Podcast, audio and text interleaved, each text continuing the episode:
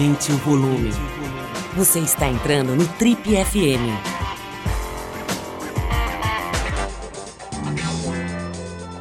Oi, aqui é o Paulo Lima e a gente começa agora mais um Trip FM, o talk show da revista Trip.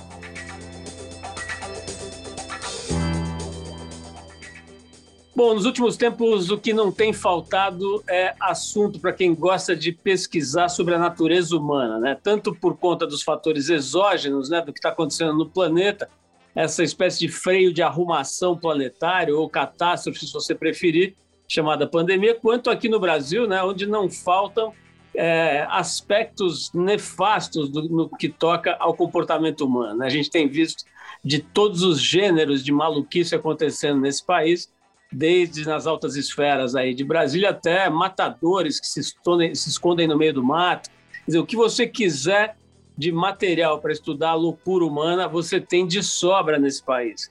E a gente ficou com vontade de, de conversar com alguém que conheça bastante bem os meandros, os intestinos, os becos da cabeça humana, né? Tudo aquilo que a gente tem aí no nosso, na nossa psique, na nossa forma de pensar e de se comportar, aquelas questões que são bastante, é, vamos dizer assim, é, estranhas para o público leigo, mas que são um pouco menos confusas e um pouco mais decifradas para quem se dedica a estudar a mente humana.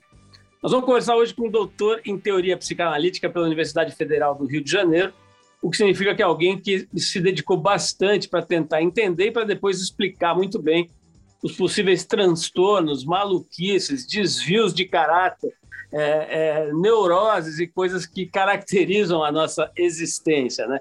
Ele é psicanalista, professor do Instituto de Psicologia da USP, presidente do Grupo Brasileiro de Pesquisa Sandor Ferenzi e autor de vários livros. Está aqui para conversar com a gente um pouco sobre a mente humana, uma das coisas que mais nos fascina, né? E ao mesmo tempo que mais nos assusta e surpreende. Tem um detalhe aqui da biografia dele que é muito interessante. Também ele foi consultor, ou é ainda consultor, de uma série de muitos sucessos que se dedica a falar um pouco sobre o universo psicanalítico e o universo da, da enfim, da complexidade humana, que é a série Sessão de Terapia, que está lá na Globoplay e no GNT. Assunto que a gente vai tratar aqui também. É, Bem-vindo, doutor Daniel Cooperman. É um maior prazer conversar com você hoje aqui para a gente tentar entender um pouquinho aquilo que a gente está tentando entender já faz 37 anos aqui nesse programa. E vou te falar, não chegamos nem perto de entender nada, viu, doutor? Então, você é a nossa última esperança de entender um pouco o que move esse bicho esquisito, né, que é o ser humano. Uma enorme responsabilidade, hein, que você está me botando. Olha, eu queria começar te perguntando o seguinte: eu fiz essa pergunta para alguns colegas seus muito ilustres que já passaram por aqui. Para você ter uma ideia, tive a oportunidade, pelo menos duas vezes, de trazer o contato do Caligares, por exemplo, e outras feras né, desse universo aqui ao programa. E agora recebo você. Vou fazer uma pergunta recorrente. Daniel Cooperman, que diabos é a psicanálise? Agradeço a oportunidade de conversar com você, Paulo, e com os teus ouvintes. Né? Psicanálise é, na verdade, uma disciplina né, criada uh, por um, como todos sabem, né, um médico é, judeu austríaco, que é o Sigmund Freud, que é um fruto da, na verdade, da ciência moderna, né? Então, a psicanálise foi uma tentativa desse gênio né, da nossa é, história intelectual. No final do século XIX, ali 1895, 96, né, finalzinho do século XIX, esse gênio que é o Freud aplicou o pensamento científico para é, sobre um objeto, né, muito específico que é um objeto tabu, que é a nossa mente. Então, na verdade, é isso. Quer dizer, foi alguém que soube né, e teve a coragem de quebrar tabus né, e aplicar um pensamento é, é, é, explicativo para aquilo que a gente considerava um território meio sagrado, né, que é o, a, o, nosso psiquismo. Psicanálise é, na verdade, a grande teoria a que até hoje né, fez mais sentido para explicar o que, que é a alma, né, a alma humana no sentido do funcionamento mental. Né? Não estou falando, estou fazendo nenhum recurso a categorias esotéricas, né? muito pelo contrário, foi justamente essa vamos chamar assim, de uma espécie de, de iconoclastia, né? Uh, uh, quase que uma heresia, onde então alguém fala: olha, eu posso entender o modo como a gente funciona, né? como a gente pensa, da mesmo modo que um, um astrônomo pode entender é, o funcionamento do, dos planetas, né? ou um químico pode entender o funcionamento dos átomos. Então, ainda que o objeto né, seja um objeto absolutamente distinto, eu posso pensar sobre ele, conhecê-lo de uma maneira né, mais é, é, é materialista. Né? Então, é, e Freud postulou então quais são os grandes motivos, né, as motivações humanas, o que o levou a formular a ideia de pulsão sexual, né? Ou seja, nós temos apetites, né? Esses apetites são é, o nosso motor, uh, desde que nascemos, né? E claro que isso vai se transformando ao longo da vida, mas basicamente o Freud, eu diria, ele é herdeiro, né? Ele diz isso tanto de Copérnico, né, com a revolução é, é, é, astronômica, Copérnico dizia, né, a Terra não é o centro do, do universo, né, uh, e pagou um preço por isso, quanto de Darwin, que dizia o homem não é um, um bicho tão especial assim, né? ele é uma, o resultado da evolução né? Das espécies. Então, o Freud foi alguém que desacralizou, para usar um termo mais geral, né? ele desacralizou esse, é, esse patrimônio que nós temos, que é o funcionamento psíquico. Com isso, né, ele pôde entender não só uh, o que a gente chama de funcionamento normal, mas também as psicopatologias, né? as neuroses, as psicoses, a loucura, né? as psicopatias. Investigando a sua, a sua, biografia, eu vi que você passou por um processo muito complicado do ponto de vista psíquico, que é sair do Rio de Janeiro e vir para São Paulo. Né? Então eu queria perguntar para você o seguinte: o quanto você entendeu do psiquismo paulistano e o quanto você não entendeu depois de estar estabelecido aqui? E mais uma pergunta de fundo psicanalítico é o seguinte: Daniel, Afinal, o que querem os paulistanos? É, agora você me complica a vida, né? Você sabe que eu é, realmente saí do Rio de Janeiro e vim para São Paulo. É, na, no meu caso, foi, foi por acaso mesmo. Né? É, eu vim acompanhar a minha companheira né, na, na época e que, que havia arrumado né, um, ela trabalhava no mundo corporativo e arrumou um emprego em São Paulo. Eu fiquei cinco anos na ponte aérea e acabei, né, é, enfim, conquistando esse, esse posto né, na USP, na Universidade de São Paulo, e, e aí eu fiz a minha mudança definitiva para cá. Mas eu brincava, né? Eu, eu tinha um filho nessa um carioca, né? Que veio para cá com um ano e meio. E aqui eu tive um, gêmeos, né? Dois meninos. Uh, e eu brincava com os meus amigos paulistanos dizendo: olha, tá vendo? Está provado que o ser humano procria em cativeiro. Só que alguns não entenderam a, a, a piada, né? Ficaram meio magoados achando que ia voltar para o Rio. Então, eu diria que se tem algo né, é, do psiquismo paulistano que o carioca pode para o qual o carioca pode contribuir é trazer um pouco de reverência, né, uma reverência positiva, né, é, não levar tudo tão a ferro e fogo tão a sério. Uh, e esse é um tema que sempre me interessou, inclusive, como tema de pesquisa, né, que é o humor. Mas o paulistano é muito difícil de definir, porque o paulistano não é paulistano, né? Se você pegar São Paulo, é, Zona Oeste, onde eu vivo, você vai ter tudo é, gaúchos, é, né, catarinenses, cariocas, mineiros, nordestinos, né?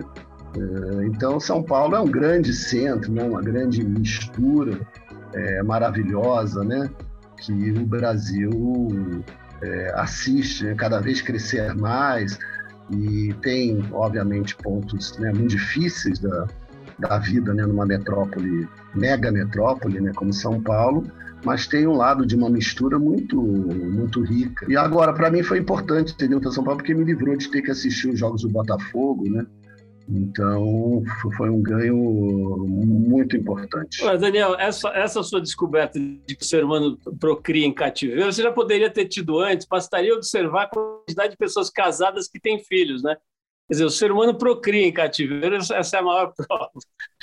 O Daniel... Você generalizou um pouco, né? mas tudo bem.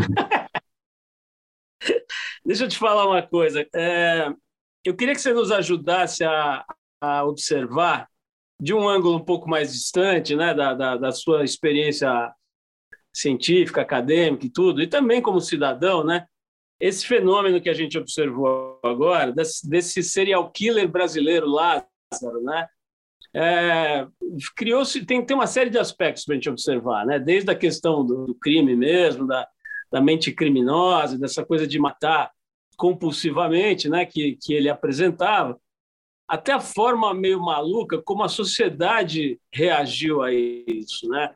Eu, eu não, não fiquei assim tão de perto acompanhando, mas é, era inevitável que você acompanhasse diariamente, mesmo que você não quisesse, que você ligava nas televisões, nas rádios, etc. Estava lá. Agora foram destacados 52 cachorros farejadores, né? Agora temos três helicópteros. Nesse momento ele foi visto na padaria comendo um sonho e tal. Quer dizer, criou-se toda uma, uma, uma mística, né?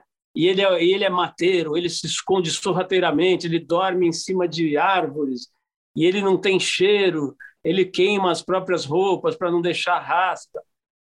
E, e, aí você começa a ver a mídia mesmo. Né? Eu vi uma reportagem que mostrava lá que tinha uma, uma estátua de Exu num lugar onde ele dormiu. Então já começa a tentar transformar o cara numa entidade meio distante do humano, né? meio é, como se fosse um animal diferente tudo.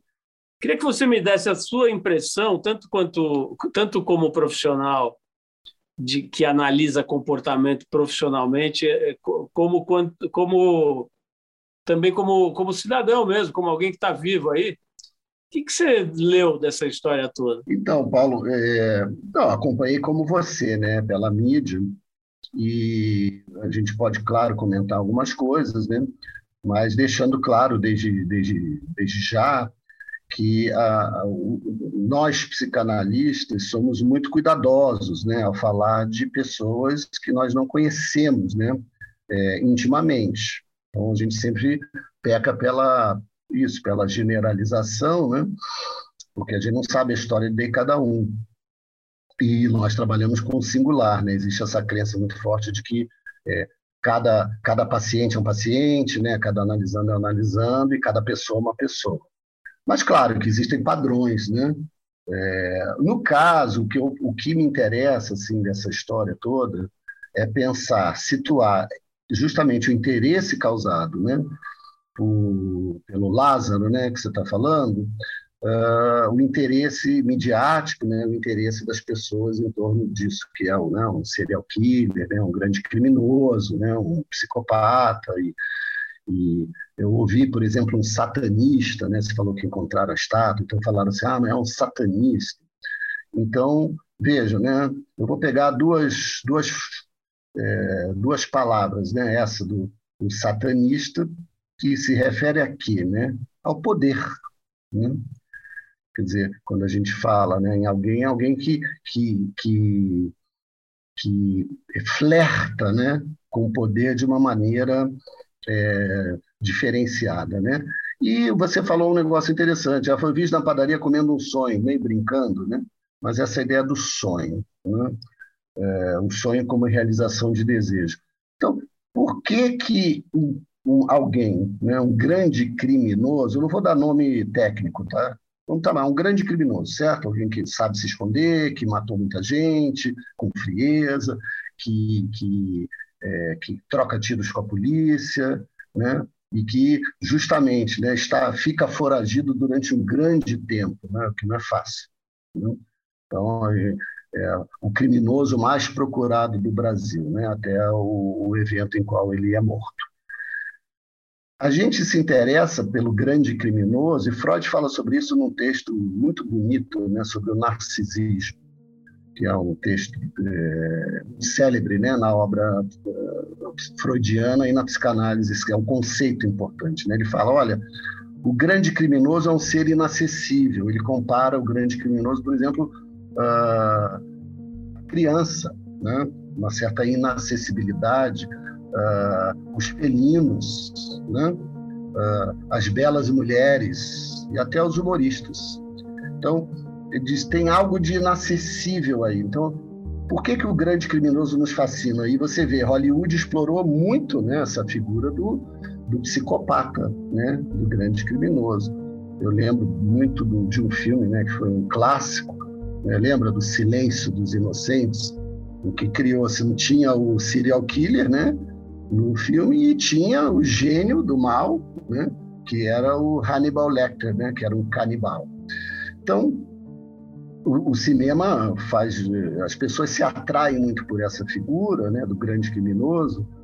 E aí você falou do sonho, porque o grande criminoso, né, ele é, é aquele que é fora da lei, é como se ele pudesse, de alguma maneira, né, pelo negativo, fazer aquilo que existiria uma tendência no nosso íntimo, né, de também fazer, ou seja, fazer o que quer sem ligar para a lei, sem ligar para ninguém, né? Seria o, o, grande criminoso é no fundo, no fundo, um grande egoísta, né? Que só pensa nele. E aí eu queria aproveitar e, e, tentar fazer uma ponte com o momento que a gente está vivendo, né? Porque é o momento da pandemia. O que, que é a pandemia? Né? O que, que a pandemia provoca? Entre né, muitas coisas, evidentemente, mas ela aumenta o nosso sentimento de vulnerabilidade, né? aquilo que nós chamamos de desamparo. Né? A gente se sente desamparado, todos, enfim, o ser humano é um, né, mortal, todos sabemos disso, mas é, é diferente quando a morte está na esquina. Né? E no Brasil nós né, superamos aí a marca dos 500 mil mortos, né? pela, pelo coronavírus. Então é um momento de muita vulnerabilidade. As pessoas estão com medo, ou medo de morrer, ou medo de perder um parente, né? ou medo de perder o emprego, é, ou medo do, do país é, virar uma ditadura. Né? É, vulnerabilidade para todos os lados. Aí, de repente, aparece uma figura que parece que não tem medo de nada. Né? Por isso que eu falei do poder, né? uma figura poderosa. Quando alguém fala né, satanista, né, tinha uma estátua de Exu, é, dá um certo medo né, do que esse homem é capaz. E, e exatamente isso, né? É, a nossa atração pelo grande criminoso, pelo psicopata, né? é uma atração por aquele que não tem esse. É medo. curioso notar, bastante frequentemente, quando você vê aquelas jornal de televisão no fim da tarde mostrando aquele congestionamento em São Paulo, muitas vezes, ou algumas vezes, esse congestionamento é causado por um acidente, né? E esse acidente não se trata do acidente em si, mas as pessoas querendo olhar, né? Querendo parar para olhar o motoqueiro que morreu ou que foi decapitado, enfim, quanto mais aparentemente, quanto mais é, sangrento o episódio, mais ele mexe com, com algum tipo de instinto nosso, de pulsão. Não sei o que bicho é esse.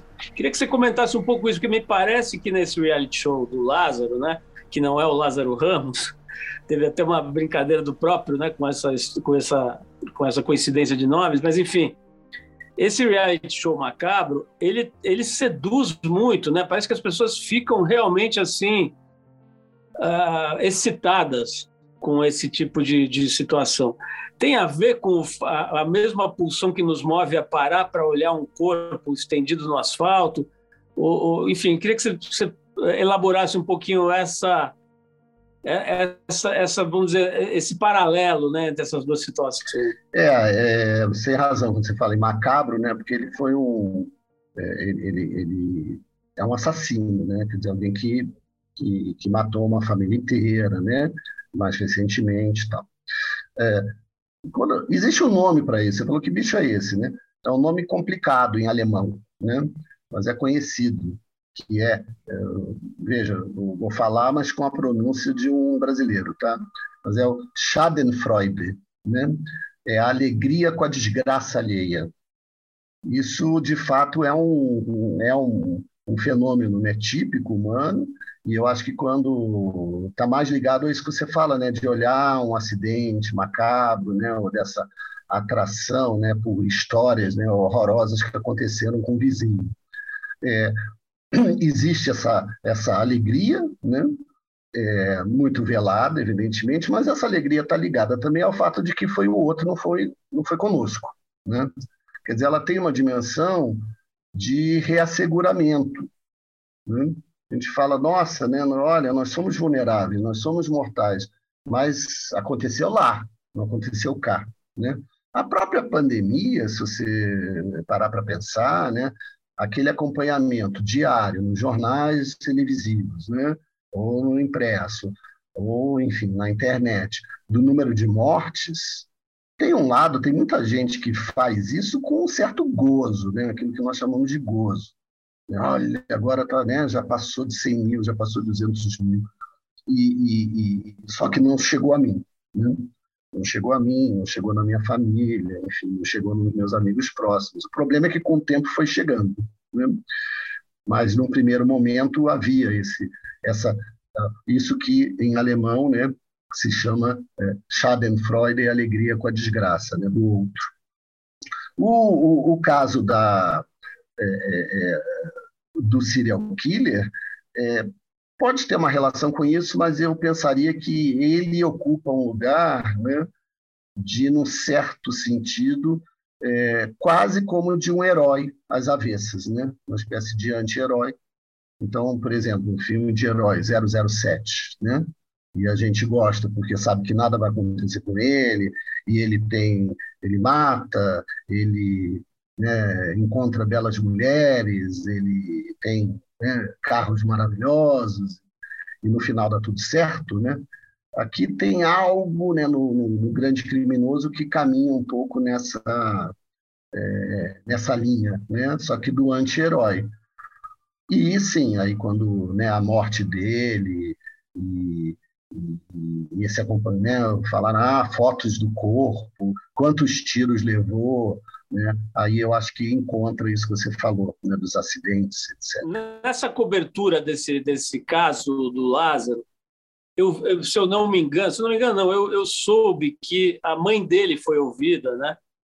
E, para surpresa de muita gente, ela disse que ele teve carinho, ele foi uma, uma não foi uma pessoa rejeitada, abandonada ou, ou violentada, nada disso. Quer dizer, é, claro que você já disse né, que cada indivíduo é um indivíduo, quer dizer, você não pode falar sobre alguém que você não conhece, etc. Mas tentar fazer uma pergunta que caiba aqui é o seguinte: é, existe a possibilidade de. Não é, não é excessiva a cobrança sobre uma mãe, né? Você ouvir uma mãe dizer você deu carinho para ele, quer dizer, como se ela pudesse ser a responsável exclusiva por um comportamento é, de um grande criminoso como esse, com a frieza né, de matar.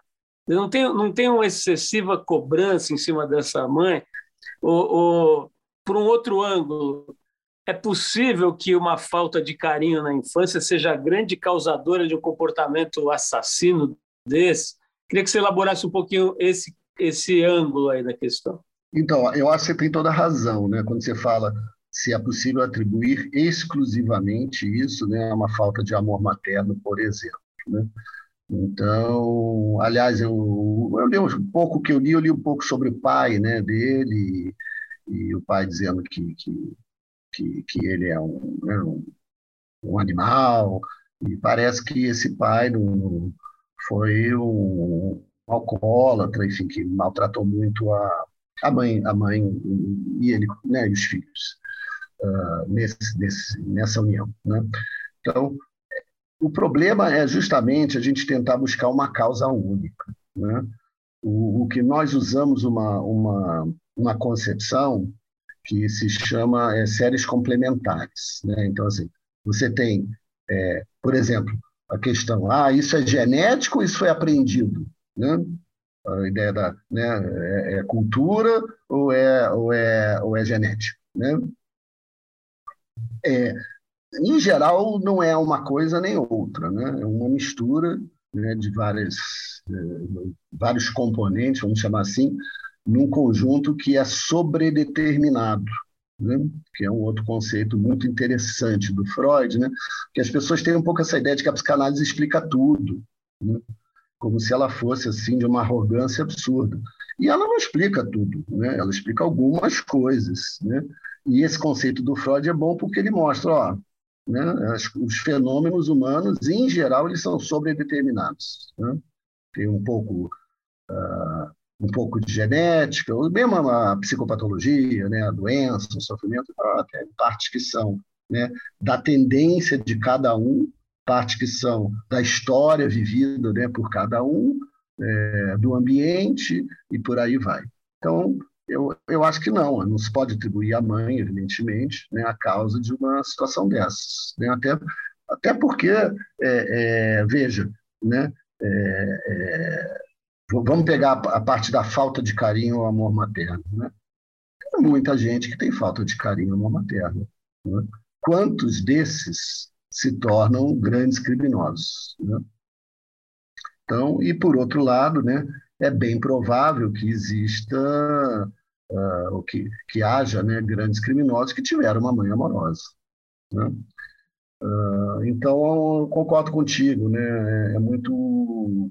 É, é, é, é, complicado, né? Porque a, uma mãe dessas, né? Ela passa pela, é, enfim, pela vergonha, né? De ser mãe de um grande criminoso e ainda por cima carrega muitas vezes, né? de uma forma injusta, né, a pecha de ter sido a responsável né, por essa monstruosidade. Né? Acho que a palavra que o pai usou foi essa, foi monstro. Né? Então, o monstruoso, né, ele faz parte da, da, da experiência humana. Né? Uh, mas na vida civilizada é evidente, na nossa, especialmente na nossa, a maior parte das pessoas né, aprende consegue controlar né, os seus piores instintos. Né? Citando aqui um famoso político né, na época do mensalão, lembra? Os piores instintos. É, é, veja, eu não, não é possível dizer que, que, que, a causa é a falta de amor materno. Agora, né, se alguém. Agora não dá mais porque ele, né, ele teria que ser psicografado. Mas se fosse possível, e foi, né, por exemplo, Capote, né, é, escreveu sobre né, um grande criminoso, é, se fosse possível é,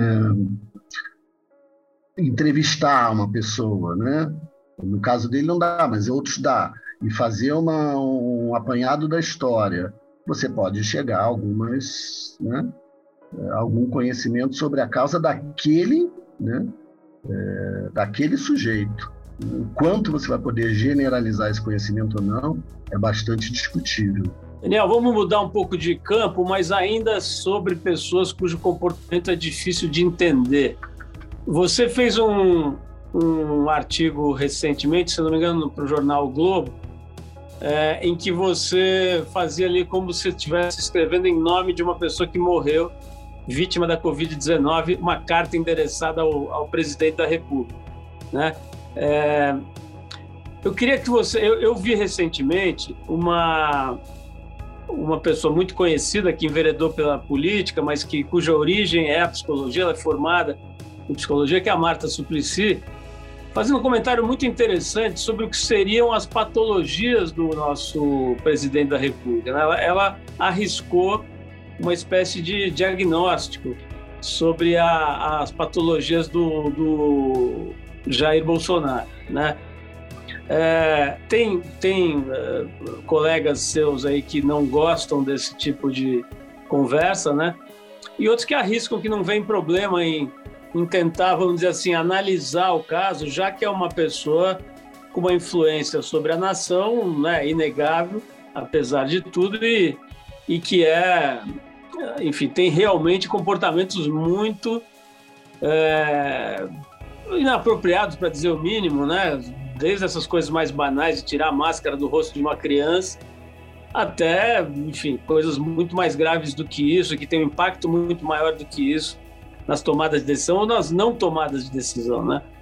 Como é que você lê aí a, a, a nossa o, o, a pessoa que está ocupando a presidência da República nesse momento? Qual, é, qual seria a sua leitura do quadro aí que nos, que nos assola? Olha, Paulo, a primeira leitura que é, é, não é exatamente né, de um psicanalista, eu diria assim, ele está no lugar errado. Né? Porque um presidente, veja, numa democracia, né, ou qualquer figura de autoridade, pensa bem, um professor, né, que educa nossos filhos, né, um médico que cuida de, de pessoas que estão né, sofrendo ali, vulneráveis no hospital, né, é, mas, sobretudo, evidentemente, um presidente, né, ele precisa ter um mínimo né, de decoro e postura né, de alguém que ocupa um lugar de autoridade. Quer dizer, é uma, tem que ter uma postura de respeito, né? tem que ter uma postura até pedagógica, eu diria, né? Ah, uma vez que ele é um exemplo né, seguido por muitos. Então, a primeira leitura, eu diria assim, o que, que eu acho? Eu acho que é uma pessoa que não poderia estar no lugar em que está, porém, né, numa democracia, é, muitas vezes, como a, a, enfim, né, a escolha é feita por outros critérios, né, os votos são, são captados, né, é, por outros por outros critérios, né. É, veja, uma vez eu me lembro bem de um de um isso me marcou muito, né? Era um evento, eu não vou dizer quem quem organizou isso, um evento de, de sobre comunicação e marketing, né? e política, e o título era assim: é, Voto é marketing, o resto é política. Né? Isso tem uns 20 anos, talvez, que eu vi isso. Hoje eu diria: né? voto é marketing e o resto também. Né? Então, parece que a gente vive num mundo hoje que é, a política deixou de ser importante, né? o, é, o tempo inteiro é transmissão de fake news, né? de informações não muito né? é, verídicas e, e jogar para a plateia, né? Não importa se um remédio ele, ele tem eficácia comprovada, né? Só importa aparecer, né?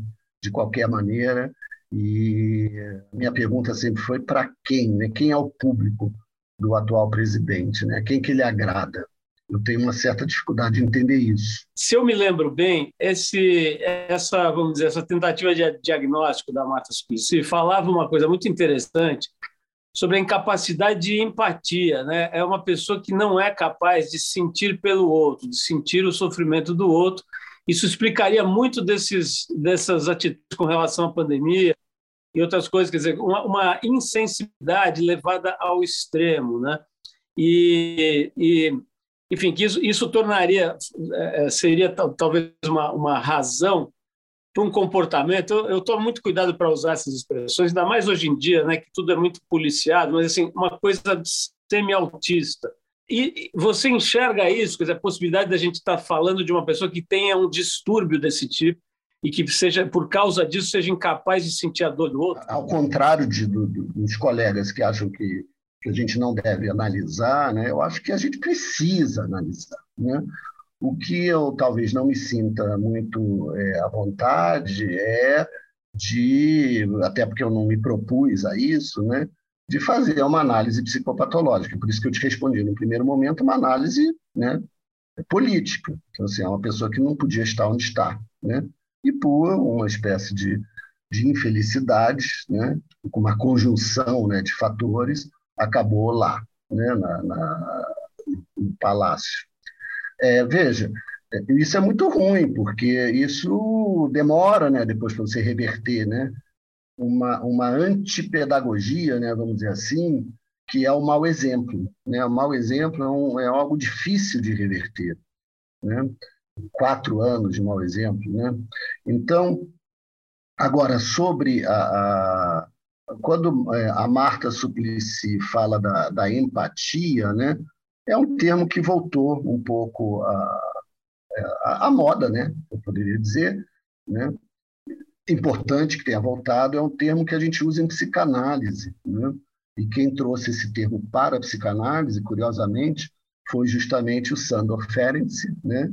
esse colega, discípulo importante de Freud, que nós, do Grupo Brasileiro de Pesquisa Sandoferense, temos recuperado nos últimos três anos, com muita força, né? mas ele já está no Brasil, o pensamento dele já tem influência há 20, 25 anos, mas é, justamente porque é alguém que fala né, da importância da empatia em qualquer relação humana, especialmente numa relação terapêutica. Né?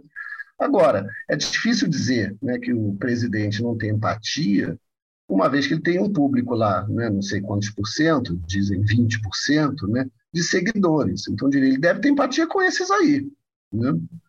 Só que é a característica desse grupo, né? então pensaria mais em termos de uma psicologia de grupo. Né? Uh, esse grupo é um grupo muito segregador, né? com muito pouca empatia para qualquer coisa que seja diferente. Né? Então, eu diria, isso é um traço deste presidente. Né? É alguém muito avesso, né? a, muito pouco receptivo né? a qualquer diferença. Então, seja diferença de gênero, né? diferença de cor, diferença regional. Então, alguém que já falou mal de, de, de, de, de homossexuais, de mulheres, de negros, né? de nordestinos, e toda e qualquer diferença e por aí vai. Né? Então, é, o que é um mistério, né? como é que alguém assim pode né, presidir e querer governar um país tão heterogêneo quanto o Brasil. Né?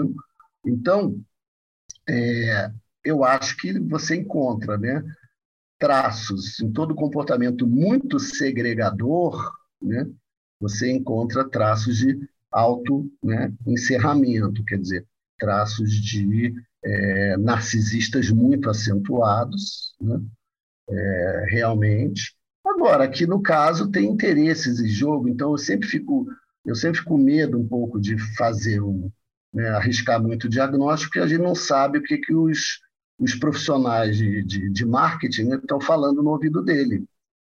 Então, né, é alguém. O que eu acho muito ruim, né, e isso é tem traços de perversão, tá?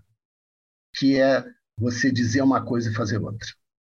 Então, assim, você tira, né? Você fala num, numa rede social qualquer é, contra a vacinação, mas, né, para o público maior, você diz que está providenciando vacina. Quer dizer, esse tipo de mensagem né, é, é, que confunde as pessoas, né, esse tipo de mensagem, ela pro, é, provoca o que nós chamamos né, de desmentido, né, uh, onde as pessoas ficam muito perdidas. Né? E aí eu acho, minha opinião pessoal, isso eu falei numa entrevista para o Estadão, que existe uma tentativa desse presidente, né, e por isso ele não podia estar na presidência, de se desresponsabilizar por aquilo que acontece com o povo brasileiro. Então, você fazer um discurso negacionista, né, por exemplo, da ciência, é uma maneira de você se desresponsabilizar. Né?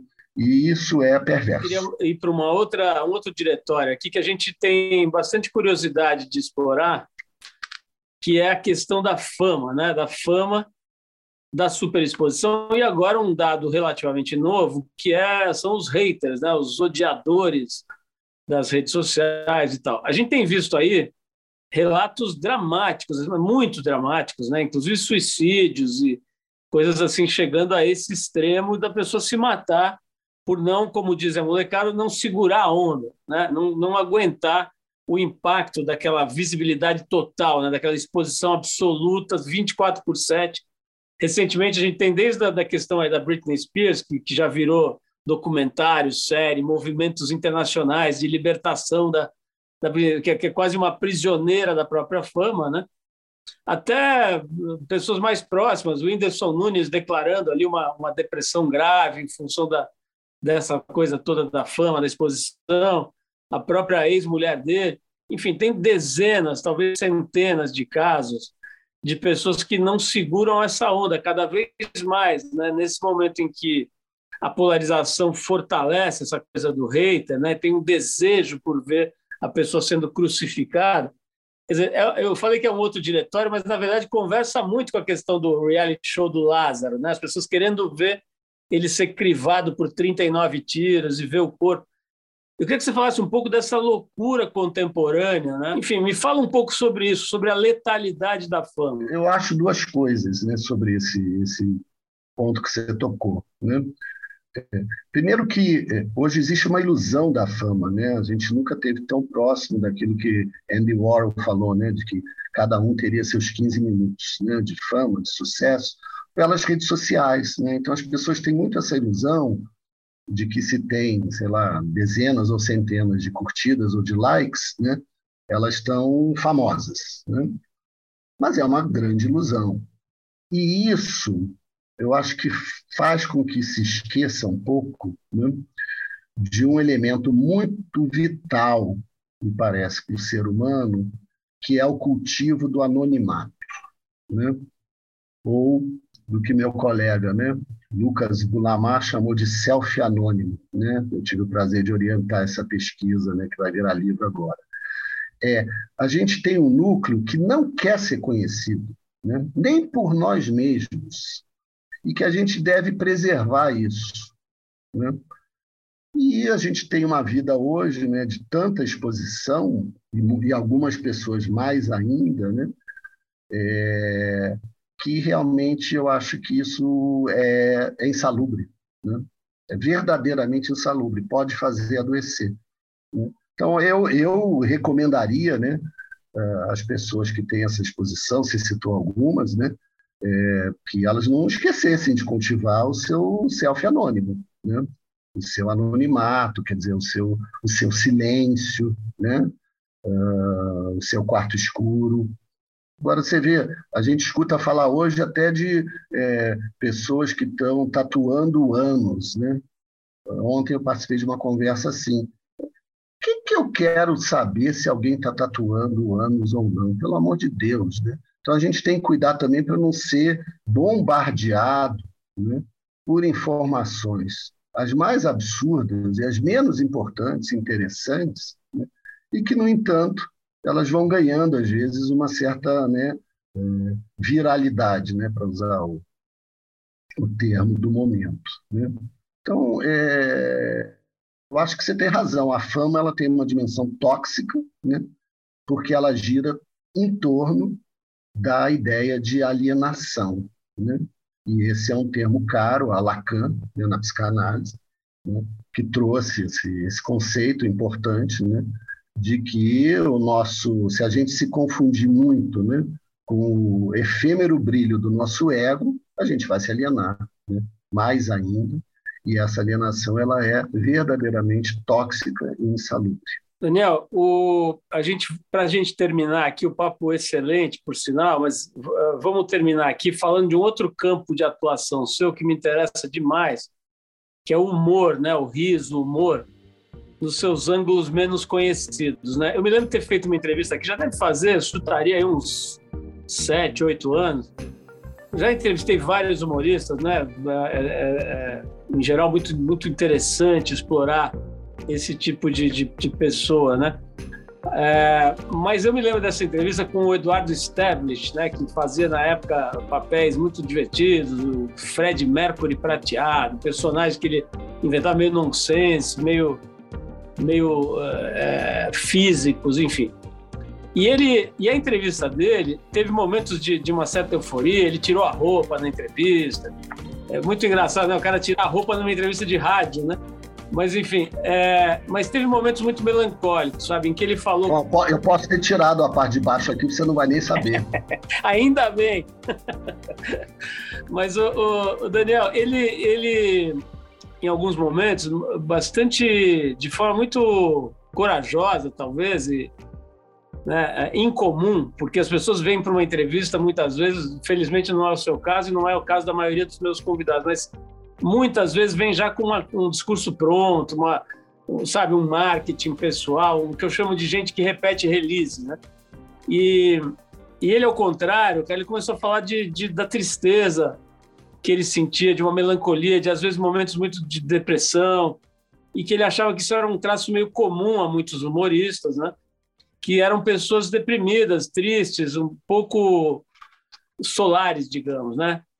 É, eu queria que você falasse um pouquinho sobre os aspectos menos conhecidos do humor. Por exemplo, é, não, você não precisa ser o, um, um, sobrinho do Lacan para perceber que às vezes as pessoas usam o humor como defesa, né? como uma espécie de defesa, às vezes, às vezes sacaneando a si próprio, né? fazendo uma piada sobre si mesmo e tal. É como se ele criasse uma defesa ali, um jeito de não ser atacado. Né? Eu queria que você falasse um pouquinho sobre a tua, os seus aprendizados com relação ao humor nos ângulos que a gente não vê tanto, né? A gente não vê, a gente vê só a, coisa meio expansiva, assim, ah, o humor é demais, porque o Adnet é uma figura incrível, porque o, sei lá, o Renato Aragão, não sei o quê. O que, que tem por trás do humor que a gente não sabe? Então, é, esse tema me interessa muito, né? É, eu, e eu acho que é um tema é, importante para a psicanálise, né? Porque o Freud se dedicou a esse tema e talvez o humor né, seja a grande virtude né, é, do ser humano para Freud. E por que, que é uma virtude? Porque, é, veja, a gente, né, um psicanalista, ele lida principalmente com sofrimento. Né? As pessoas vão, vão buscar uma terapia, uma análise, porque estão, estão mal. Né? Várias, de várias maneiras possíveis. É, e, e, a gente sofre porque, de fato, né, é, o ser humano ele é incompleto, ele é vulnerável, né? ele é desamparado, é, nós não temos né, controle sobre o que acontece nas nossas vidas. A gente tem momentos que a gente tem uma ilusão maior de ter, mas não tem, né? E nós todos vamos morrer um dia. Então, é, lidar com isso nem sempre é fácil, né? E o humor, por que que é, é, os humoristas, e, e, e, isso é um dado verdadeiro, né, de pessoas que fazem humor profissionalmente que tem uma tem um traço melancólico importante, né? Eu tenho essa tristeza, esse lado mais, você falou menos menos solar, porque o humor ele é muito crítico. Se você não tem espírito crítico, você não consegue fazer humor. Você vai fazer outra coisa, talvez, né? Vai fazer sarcasmo com alguém para se sentir superior, né? Então você vai fazer bullying, né? Mas o humor mesmo ele, ele implica pensamento crítico, né? E o humor que me interessa é a possibilidade de rir de si próprio. E isso é muito saudável, né? porque justamente rir de si mesmo é a gente conseguir se descolar né? dos ideais ilusórios de onipotência, né? de onisciência. A gente não sabe tudo, a gente não controla as coisas. Né? Então, o riso aí, o riso humorístico, ele é uma maneira de você transformar né? essa é, é, incompletude né? Em, em, graça, em prazer de viver. Quer dizer, o humor é uma grande celebração, mas é uma celebração de quem tem espírito crítico tem algo que é muito interessante. Você contou a história do sujeito que tirou a roupa, né, num programa, numa entrevista de rádio. É, pena que não foi é, de televisão, né? Ia ser engraçado, mais engraçado ainda. Mas o humor nas, nas sociedades democráticas, Paulo, ele é fundamental porque ele é um, uma espécie de é, é, potencialização da liberdade de expressão. Daniel, eu queria te agradecer demais pelo papo, gostei muito de te conhecer, gostei muito de te ouvir, acho que você trouxe coisas muito originais, muito ricas. Né? Hoje é um momento de uma certa escuridão aí, né? Então as pessoas ficam procurando faróis, né? Então obrigado pela pela por essa generosidade de dividir com a gente tudo que você estuda, aprendeu e, e tem para de melhor para dizer. Obrigado, Daniel. Você ouviu mais uma edição do Trip FM, uma produção da Trip no ar há mais de 37 anos. Direção e apresentação, Paulo Lima. Produção, roteiro e edição, Adriano Conter. Se você quiser ouvir outras entrevistas das edições anteriores do programa, é só acessar o tripfm.com.br. Ou também pode procurar a gente na plataforma digital onde você costuma ouvir seus podcasts preferidos. A gente está em todas, Deezer, Spotify e outras. Semana que vem a gente volta com mais uma conversa boa aqui no Trip FM. Abração e até lá!